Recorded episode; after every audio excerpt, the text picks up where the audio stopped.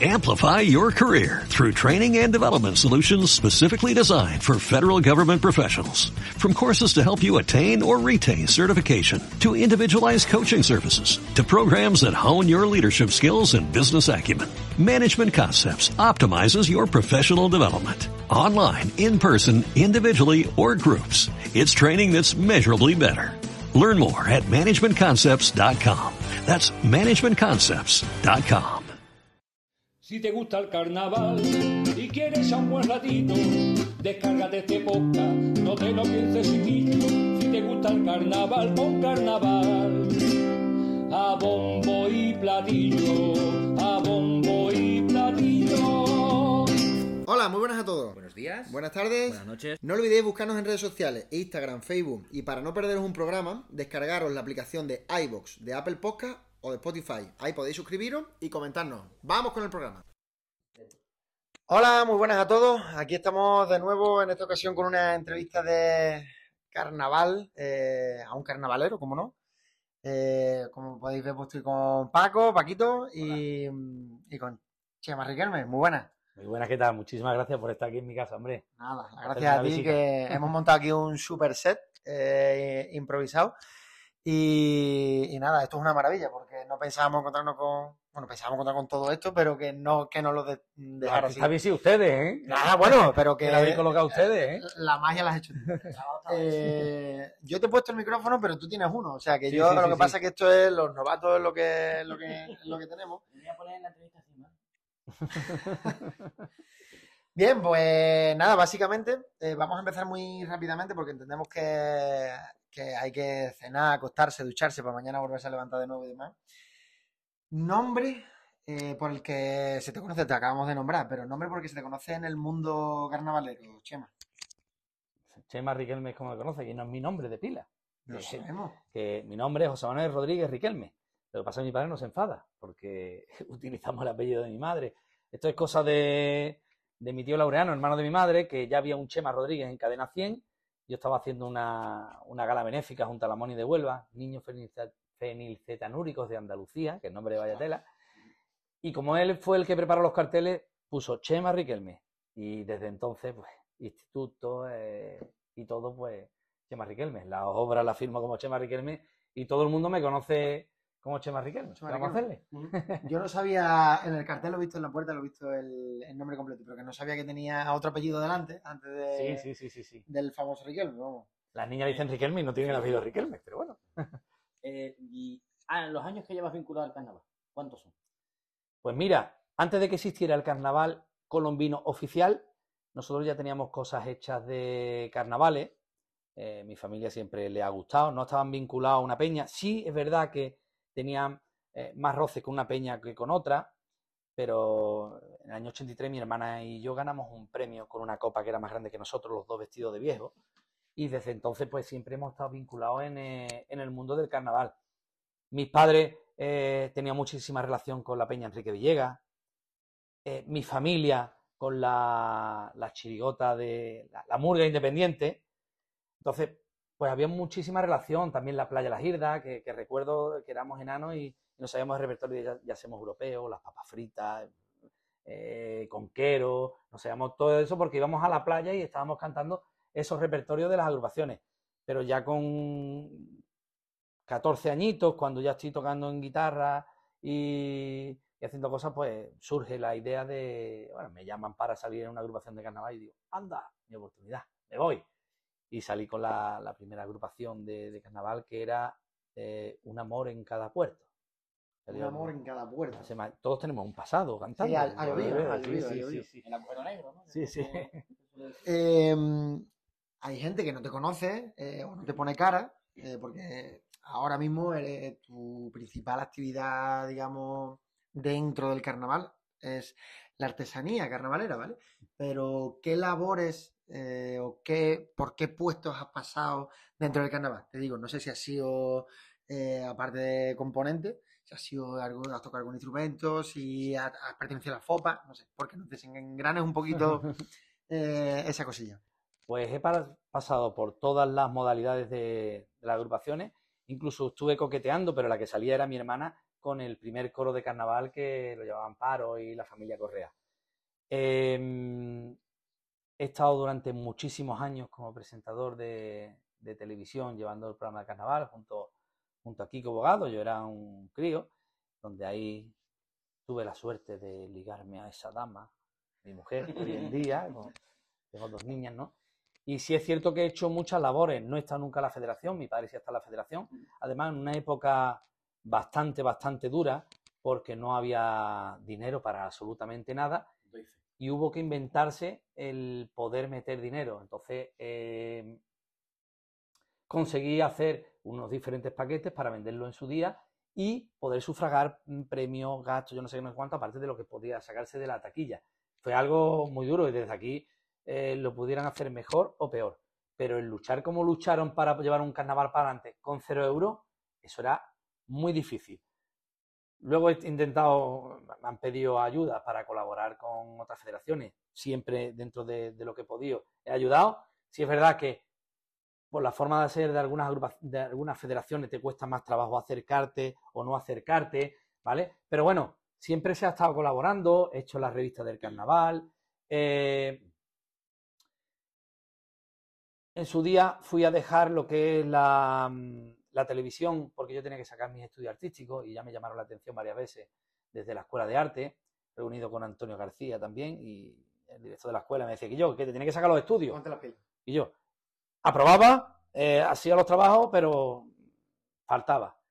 Pues u- cuando dije que yo no iba a faltar más, que iba a dejar la televisión, automáticamente me llamó Canal Sur y me lleva pues retransmitiendo con Canal Sur durante muchísimos años eh, y además haciendo otras cosas. Para que Canal Sur retransmitiera todo lo que retransmitía, yo tenía que vender la publicidad. Ya luego me llevé el departamento comercial de Canal Fiesta, Canal Sur Radio, Canal Sur Televisión y también XFM y vendía productos para que Canal Sur pudiera cubrir las horas, pudiera también eh, pagar si había algo, extra que, que- que poner para que se pudiera retransmitir. Colaboré con, con el disco que se sacó, que además se utiliza todavía muchísimo de la Filarmónica, que fueron las bodas de plata del Carnaval Colombino, ¿vale? Y, y siempre estoy ahí. Sí es verdad que he salido en muchísimas agrupaciones donde he obtenido premios, donde mm, no se cantaba tan bien, pero que, que se disfrutaba también muchísimo, pero me he tenido que ir apartando, porque por suerte o por desgracia, hoy en día, de todas las aficiones que, que tengo, vivo de todas esas aficiones. Entonces, eso es un privilegio. Eh, cuando llega a carnavales, yo ya no puedo con el pellejo. Estoy reventado. Es más, ustedes decíais, ah, en Cádiz, sí, te mueves, no sé cuánto". Yo el carnaval de Cádiz, lo que es la calle, no la conozco. No he ido nunca. No he ido nunca. La de Huelva espero que sí, ¿no? Ahora Por la de Huelva hemos hecho locura y seguimos colaborando y haciendo cosas para el carnaval de, de calle y, y seguiremos haciendo. Mi, mi fiesta. Bueno, Por y- supuesto. ¿Y, y cómo empezaste tu equipo? ¿Fue por, o sea, eh, viste un business? O sea, entiéndeme con, lo del business. ¿sabes? Eh, No, esto, esto con- cuando tenía 15 años, mi hermana tenía 16, la comparsa al natural, con Angelito y, había muchos componentes que luego salieron en Ventanero, que siguen saliendo en el Molino y todo eso. Íbamos de maletilla. Y yo, que hay que pintar el forillo. Se más, te ha tocado. Vamos a pintar forillo. Y lo pasamos muy mal, porque no tenemos experiencia, me puse a plantear el forillo directamente y cogimos y, y lo pintamos en la Asociación de Vecinos de la Hispanidad.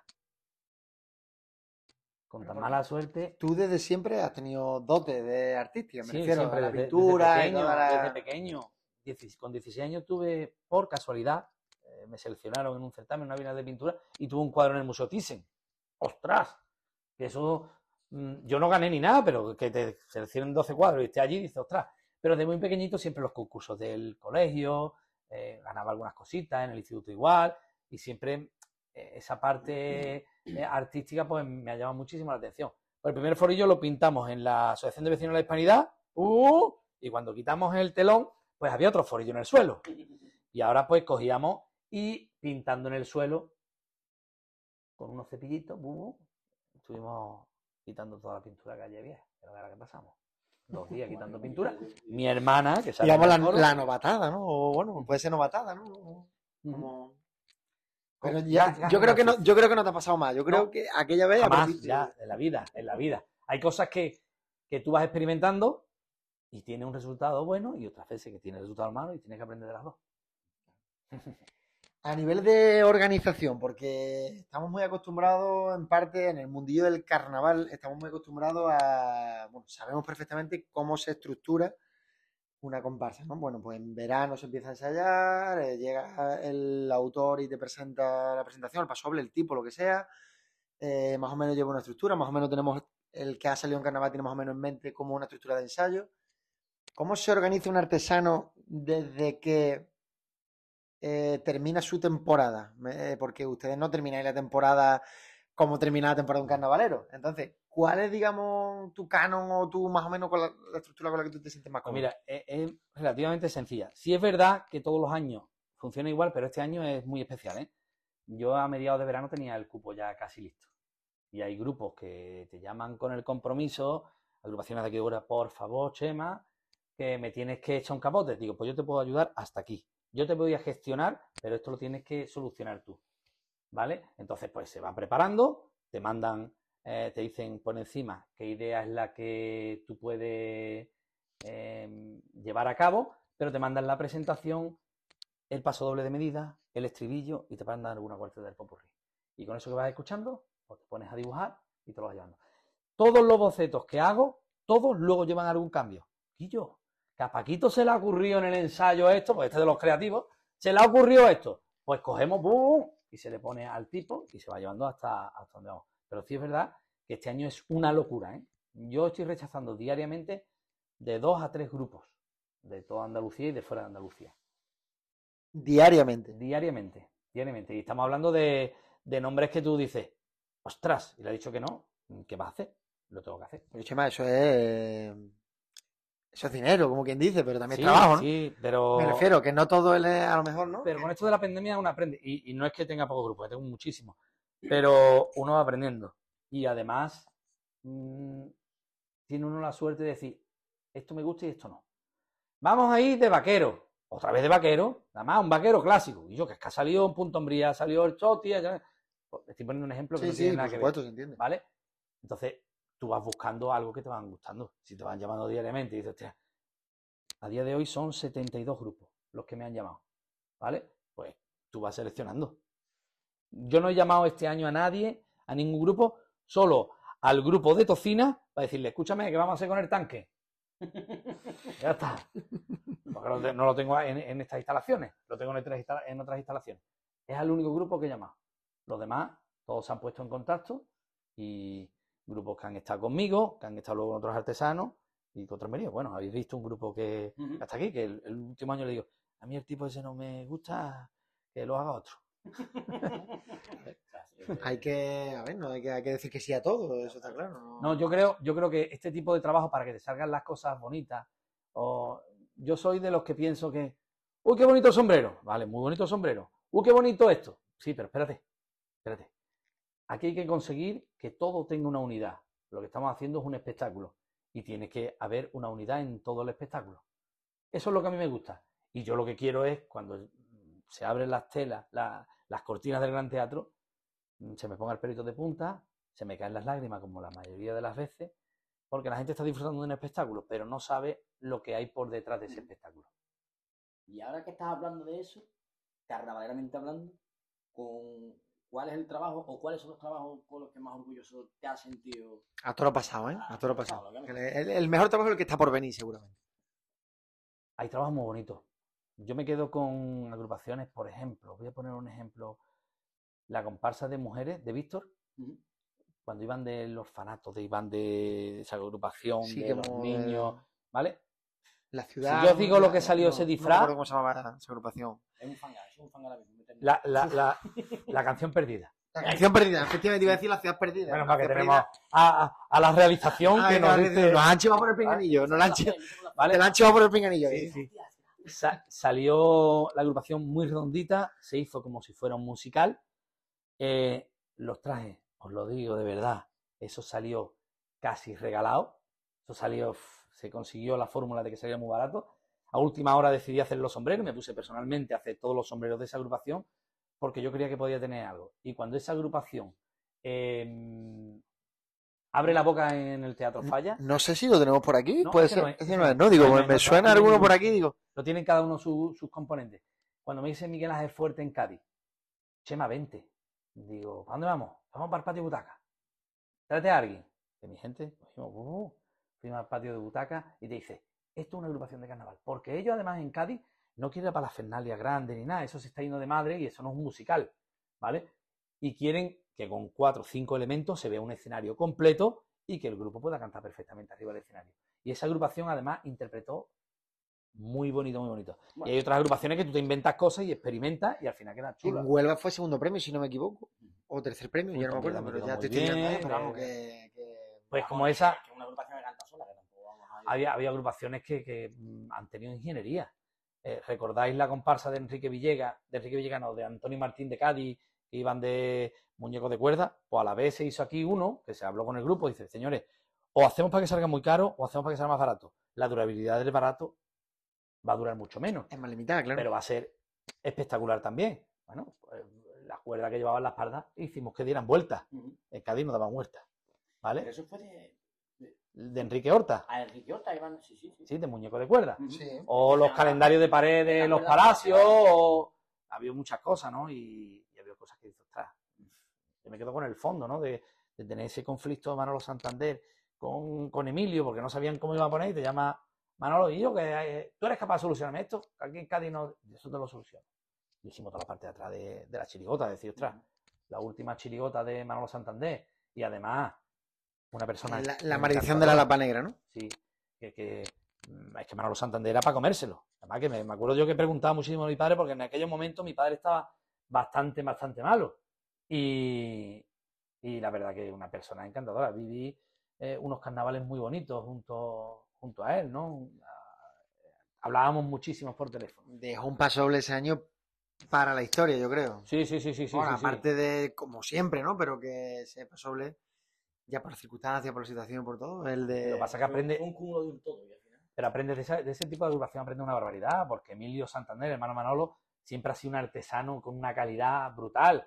Eh, ya a, a Carlito Pérez sí tenía mucha amistad con él, ¿no? Y habíamos tratado, y sabe que está en el grupo. Eh, ya con Manolín fui teniendo relación después, pero es que de cada uno de componentes de esa agrupación aprendes una barbaridad. ¿Importan? Esto es la pregunta típica, ¿podemos responder con un tópico o con lo que tú piensas de verdad? ¿Importan de verdad la, la- el reconocimiento? Y cuando digo reconocimiento me refiero a los premios, eh, agujas de oro, etcétera, etcétera. Aquí en Huelva creo que es otra, no es aguja de oro, es otra cosa. El dedal. dedal de oro. Eh, ¿Importan? ¿Te gusta recibirlo o pasa, te da completamente igual? Hombre, yo me acuerdo de los batallitas que me llama Fali y yo, vente, digo, que, que yo no puedo ir, que está mi mujer recién parida, que te vengas, por favor, que te vengas, que te vengas. Y que el grupo se suba arriba al escenario y te llamen y te digan, no, este premio es para Chema. No dábamos un duro por el disfraz, porque nos ha costado nada. Les dije lo que tenían que comprar, luego lo preparamos y todo eso. Y me dijeron, no, este premio es para ti. Ya, muchas gracias. Muchas gracias que hay grupos más gordos y otros más chicos que tienen más posibilidades, más poder adquisitivo. ¿no? Yo me muevo por este. Los que tienen que estar detrás del grupo tienen que ser buenas personas. Y otra cosa importante, que lo miro muchísimo, porque luego se nota arriba del escenario, es la persona que va en enlace contigo. O el director o alguien que tenga una sensibilidad, porque hay muchas veces que la persona que va a hablar contigo no tiene ni sensibilidad ni nada. Y te, te estoy explicando esto y dices, yo no lo veo. Ostras. La suerte es que yo se lo doy por delante siempre para que lo vea, como queda el boceto, como queda la escenografía arriba del escenario, con las medidas y todo, porque aquí en Huelva no se hace, pero en otros carnavales se hace que tú tienes que entregar el proyecto, tienes que entregar todo. Vamos, yo, yo recuerdo de haber estado contigo en una mesa sentada cuando, cuando yo estaba en punta con, con Pedrito Corteza, cuando nos presentaste el proyecto de los enmayados. Eso fue bueno, buenísimo. Una- y además que siempre se busca la manera de, de abaratar en lo que puede, ¿no? Hay cosas que valen un dinero y valen un dinero, pero si hay posibilidad, ostras, pues esto lo podemos abaratar de esta manera. Eh, yo recuerdo una entrevista que, que salió en carnavaldecadiz.com, como que era una empresa que era capaz de hacerte una escenografía totalmente completa y que salían más baratos que con cualquier otra empresa. Porque hay posibilidades y hay materiales hoy en día que se puede abaratar. Hay otras cosas que no. Pero sí es verdad que se podían hacer atrezos y en vez de utilizar madera, pues hay otros materiales escenográficos que yo utilizaba para las escenografías de Pullman Tour, porque abarata, pesan menos, son ignífugas y, y hay muchas cosas que se pueden ir abaratando. Bueno, ¿y tienes un mentor, un maestro? Maestro, uff, yo tengo uno muy claro. Yo tengo uno clarísimo, que es Manolo Girardo. Los, los coches tope que recordáis que hizo a los pollos, no eran los primeros los pollos. Ya se sacó una chirigota infantil que iban de coche tope. Y yo el Foan no fue mucho tiempo, fue nada. Pegar dos cosas. Pero yo no sabía que se pegaba con cola. Pues eso lo aprendí de don Manolo, don Manuel Girardo. Aparte de era encantador. Mm. Yo lo conocí Yo personalmente. también, lo. Encantador, encantador, es faf, brutal. El hombre sea, de los gorros. Me considero Sí, tu sí, maestro. sí. Aparte, eh, tú tienes formación, la, la has mencionado antes, pero tienes formación, digamos, académica, es decir, que tú tienes tu, Ujú. carre- tu carrera, tus estudios artísticos, como has mencionado antes. Sí, he estudiado diferentes especialidades. Lo que no he estudiado ha sido pintura, que es lo que más hago. Ya Pero tengo especialidades en cerámica, cerámica escultórica, he hecho cositas de decoración, he hecho publicidad, he hecho grabado, eh, litografía, calcografía, litografía, todas las FIA, Sí. ¿vale? Es más, tiene un Fiat. Ahora sí que, mm, eh, hablando un poco de la formación y demás, el tema de la pandemia. Eh, se inició un proyecto precioso, por cierto, eh, de monstruos, que yo personalmente recuerdo, bueno, teníamos tiempo para casi todo, aunque al final acabamos ocupando el día con cualquier cosa, pero yo recuerdo la primera vez que vi un monstruo de eso y dije, ¿esto a qué se debe? Y rasqué un poquito y fui hurgando ahí qué salía y me pareció una idea maravillosa que al final, bueno, me gustaría que la desarrollaras tú un poco, ¿no? Pero es como una bola que se fue haciendo gigante. eh, había que entretener a las niñas de alguna manera y la, pusi- la puse a dibujar en casa. Con esos dibujos que las dos niñas hicieron, Laura y Cinta, mis hijas, pues hice una interpretación artística, un poquito más profesional. Y la publiqué. Y tal como la publiqué, Alberto Castelo, no sé si lo conoceréis, eh, hace las ilustraciones del Carnaval de Cádiz, eh, está ahora como ilustrador de Siempre Eterno, de la Sí, marca esta de ropa, sí. ¿vale? Pues me llama y me dice, y yo, Chema, esto es una bomba. ¿Por qué? Dice, porque yo, esto es muy bueno. Digo, pues escúchame, mm, a mí me están volviendo loco también. Vamos a preparar una página de Facebook. Preparar una cabecera rápido y lo publicamos por la mañana. Yo tuve que apagar por la noche el móvil y por la mañana todos los medios de comunicación, pim, pim, pim, pim, pim, y ya no eran locales, ya era a nivel nacional, Televisión Española, Canal Sur, La Vanguardia, La Razón, todos, todos, todos los medios potentes, eh, el buscador más importante de cosas relacionadas con, con el COVID, que era de Yoigo, y bueno, terminamos en el hormiguero. Entonces eso fue algo muy bonito, donde eh, mis empleados los tuve que poner a dibujar, que no eran especialistas en dibujar en eh, ese tipo de dibujos, pues tuvieron que aprender.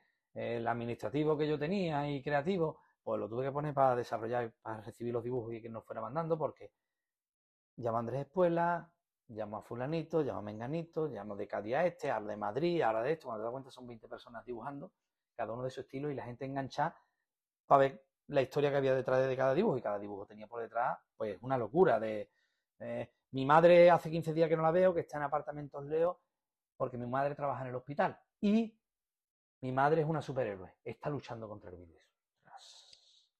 Pues como eso, cada historia que había detrás de cada dibujo pues era una, una pasada. Y hace muy poco pues hemos estado decorando, porque había que humanizar el Hospital Juan Ramos, eh, Juan Ramos Jiménez, la parte de pediatría, observación y todo eso, y se ha decorado con los monstruitos, con los murales que he realizado y todo eso, porque al final, me al final me lo tengo que comer yo. Ya. Porque ya todos los demás están cada uno en su trabajo, yo no sé qué, no sé cuánto, y, y el autónomo pues tiene acceso y también dar las gracias a todas esas empresas que sin tener que levantar teléfono se acercan y dicen, Chema, cuenta conmigo, cuenta conmigo, venga, pues vamos a hacerlo. La verdad que, que efectivamente fue un. Ahora mismo lo estabas contando, se me ha erizado un poco el pelo incluso porque lo recuerdo. Bueno, ya esto lo contaremos cuando nos toque a nuestros nietos y todas esas cosas. Pero esto es- no hay quien se lo crea. Esto, no, Parece- parece de- esto no hay quien se lo crea. Lo que nos- una, lo una que nos novela pasado, de, de terror. Lo que nos ha pasado. Oye, ahora que estábamos hablando de pintura y de tanto pintar, ¿Este año qué te presenta al cartel? de- Si me da tiempo, sí me quiero presentar. Mm. Sí me quiero presentar. Vamos a ver si surgen las musas. Tengo idea porque hay una temática que eh, evidentemente es muy bonita, me gusta muchísimo, pero puede hacer que haya menos cartelistas. Eh, había una tendencia de carteles que han sido ganadores que te lo ves en Málaga, te lo ves en Córdoba, te lo ves aquí y el cartel no ha variado nada. Es muy genérico, le meten tres elementos y ya está. Al poner lo que sea sobre el 40 aniversario de la cabalgata de Huelva, pues limita más. Pero ya estaré ahí con mi mujer que me estará pinchando para que haga el cartel, porque ella fue la que se dio cuenta y que estaba con la petera ya, que este año es el 40 aniversario de la cabalgata de Huelva. Y estaba con la petera y ahora no se va a echar para atrás. ¿Y este? Eso fue un pelotazo. ¿Nos cuenta algo? Eso fue un Cógelo, pelotazo. Paco, cógelo, Paco, por Por favor. favor, por favor. Eso fue un pelotazo. Pues esto nada, presenté dos carteles, el otro quedó muy bonito y este quedó también muy bien. Estaba yo en, en el muelle del Tinto con las niñas patinando con los patines, bla, bla, estábamos escuchando la radio, Radio Hispanidad de mi amigo Juan, y escucho a mi amigo Antonio García, director de la Escuela de Arte. Mm, Ha habido carteles que están muy chulos, ha habido uno que es muy espectacular, pero es muy triste. Y digo, mi mujer, pues yo no he ganado. No me digas. Pues yo no he ganado. Porque el mío es triste. El mío es triste. Y yo voy a un concurso. Seguramente, si hay otro jurado, a lo mejor no gano, pero gana otro. Y según el jurado que haya, y yo me presento a un concurso, como me presento a tantos, y en muchos me arrasco algo, y en la mayoría no arrasco nada. Pero bueno, hay que presentarse por colaborar y por hacer algo, y porque es algo que, es mío, que es mi fiesta. Y no hay posibilidades. Pero, como todos los trabajos, porque yo como de esto y tengo que darle publicidad, yo lo publico en mis redes sociales. Y lo publiqué en, la- en mis redes sociales. El otro gustó, pero este puñetero cartel no me dejó dormir tampoco dentro de la noche. El móvil, me acuerdo de Narros, eh, de Cádiz, bueno, es de Sevilla, pero salen agrupaciones de Cádiz. Y, como eso, pues, ¡buah! Podéis imaginaros, ilustres carnavaleros de todos sitios, puedo utilizar el cartel como perfil, venga, ponlo, ponlo, ponlo. Y por la mañana ya los medios de comunicación, Las Palmas Gran Canaria, Tenerife, Ecuador, Colombia, eh, Murcia, Siche, bueno, de, de todos sitios que se veían muy reflejados con este cartel. Sí, vamos, a mí personalmente yo creo que, que era el, el- el cartel que representaba realmente aquel año. El cartel que ganó de Mario era, Estuvo muy bien. era una bestialidad. Es que, y- es que Mario es un fenómeno. Mario estuvo conmigo. Yo estoy de acuerdo en que, que el cartel ganador fue un buen cartel y estuvo bien y no fue un... Sí que es verdad Claro, que digo, a a mí me nivel... viene de perilla que no hubiera ganado. ah, ya, ya. A, Porque el movimiento que tiene, yo. A nivel de la- realidad, este plasmaba mucho más la realidad social, la realidad... Pues la realidad que vivimos todos, ¿no? Era un carnaval diferente, atípico, eh, que, que salió como salió, que fue online, que fue tal, que fue cual. eh, que se hicieron esfuerzos por convocar eh, y por continuar y por sacar un cartel y demás. Eh, o sea, por, Eso por la con. Eso carnaval. Sí, y, y este cartel, pues, indudablemente causó pues lo que nos causó a todos un poco, ¿no? Eh, sí que es verdad que la- estamos acostumbrados a que el carnaval sea otros tonos, otra alegría, otra tal, pero es que aquel carnaval fue esto, fue este cartel. A ver, aquí hay una cosa muy importante y la tenemos que tener muy en cuenta. ¿Vale? Eh, ustedes sabéis que yo hago también cartelería de Semana Santa, cartelería de un montón de cosas. ¿Vale? Estamos metiendo y estamos haciendo cosas muy barrocas. El cartel tiene que ser muy sencillo. Todos los carteles en publicidad tú estudias y dices, el cartel tiene que ser sencillo. Si es verdad que, que yo también soy de los que ponen las cosas barrocas. Pero un cartel tiene que llamar la atención. Pinchar, yo no sé cuánto. El cartel de Cádiz. Uy, lo que han dado con el cartel de Cádiz.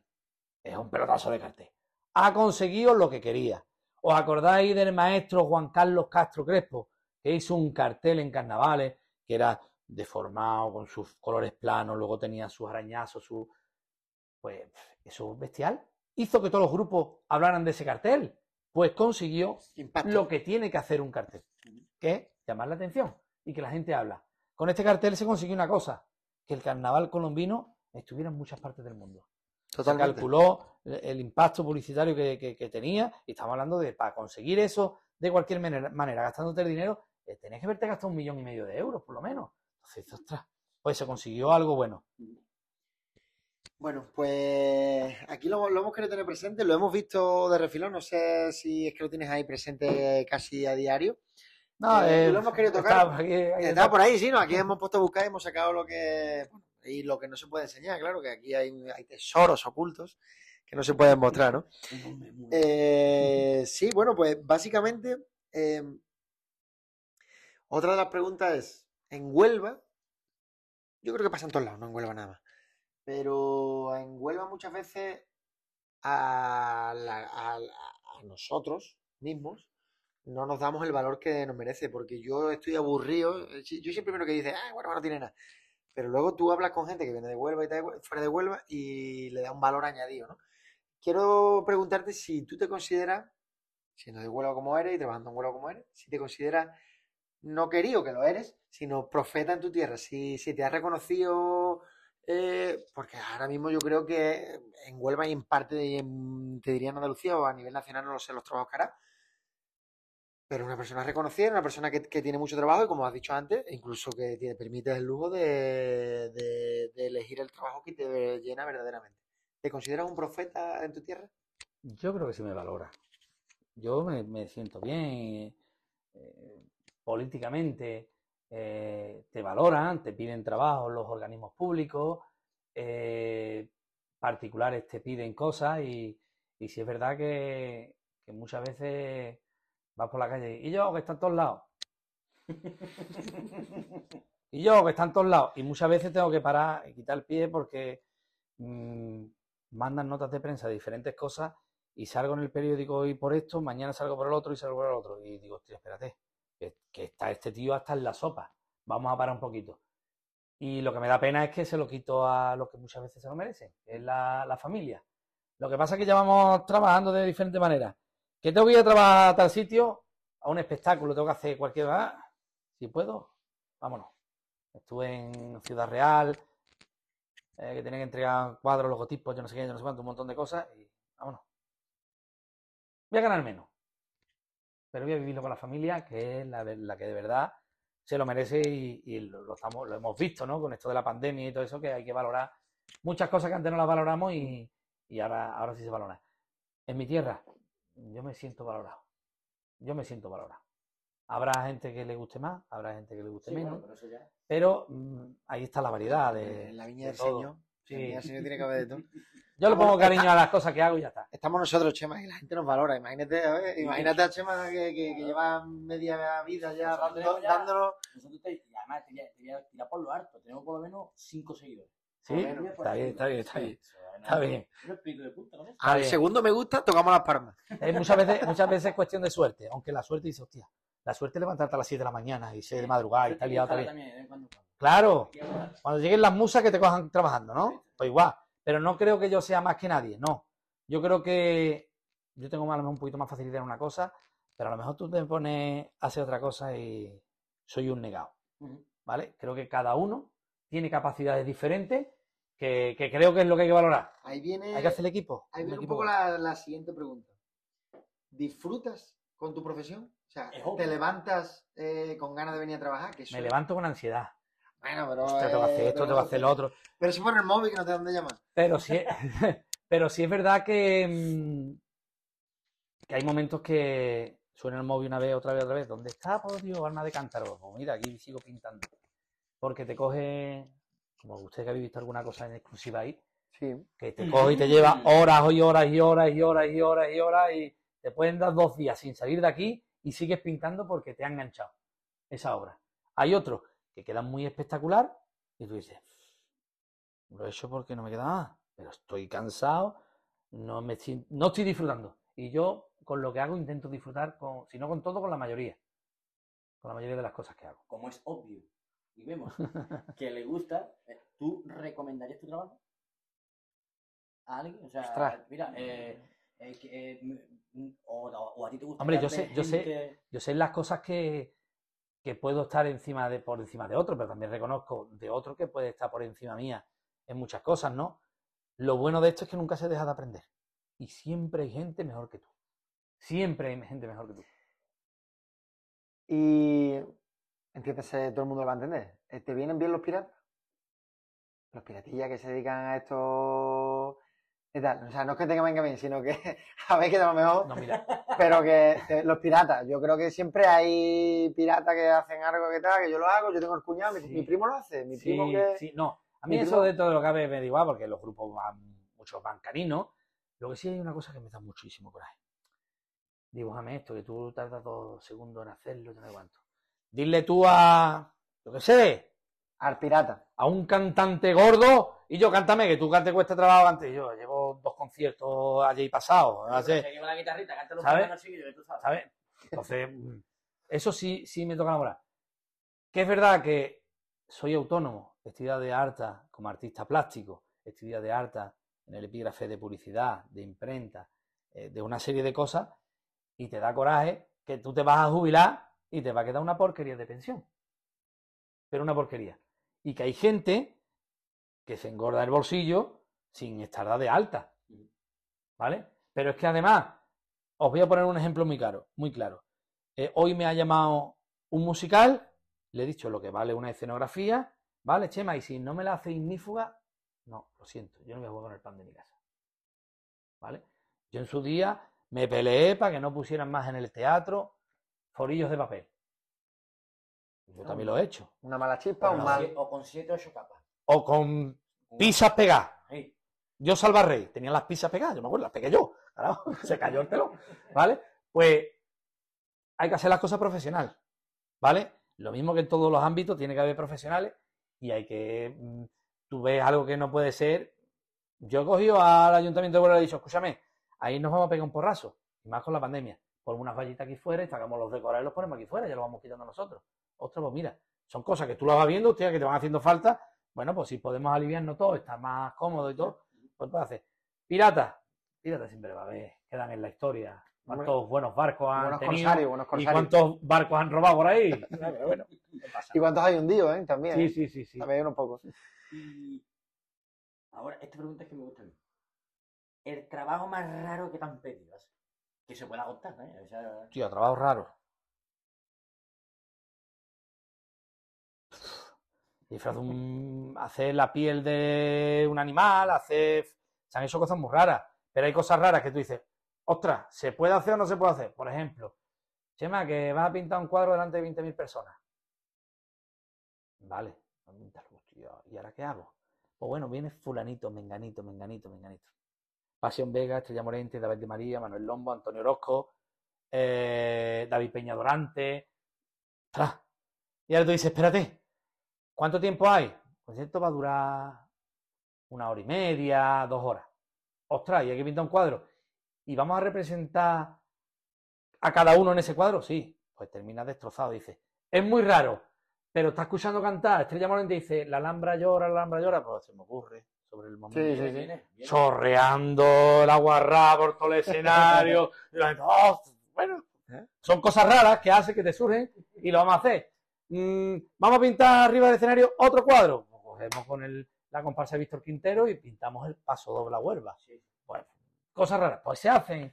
El cuadro de los artistas este fue el que lo vendiste por cerca de 5 o 6 millones de euros, ¿no? ¿Aquel cuadro fue? No, ¿O- no, no, ese no, fue no. otro, ¿no? Ese cuadro lo tenía en el estudio Arcángel y lo tenía Juan Carlos Díaz, que en paz descanse, otro grande de nuestra Por supuesto. de nuestra fiesta que tuve la suerte de vivir durante varios años muy codo con codo haciendo proyectos conjuntos y, y todo eso. Ahora, mm, a nivel de FOPA, te digo, eh, aparte de que se está haciendo una nueva federación, que de momento yo creo que a lo mejor nuestros nietos a lo mejor podrán estar allí eh, enseñando que no. Hombre, espere- esperemos Va a ir que más no. rápido, va a ir más rápido. Esperemos que no. A mí me llegan rumores pesimistas, pero bueno, eh, estamos aquí para hablar cosas bonitas. No Vamos a imaginarnos, ¿vale? Eh, federación, aquello lucien- eh, reluciente, todo nuevo, todo precioso. Escuela de carnaval. ¿Te apetecería eh, tener una parte o colaborar de alguna manera creando y promoviendo artesanos? El promoviendo- ayuntamiento, el ayuntamiento ya lo sabe. La federación sabe que puede contar conmigo. Porque además, para tú poder impartir clases, tienes que ser titulado.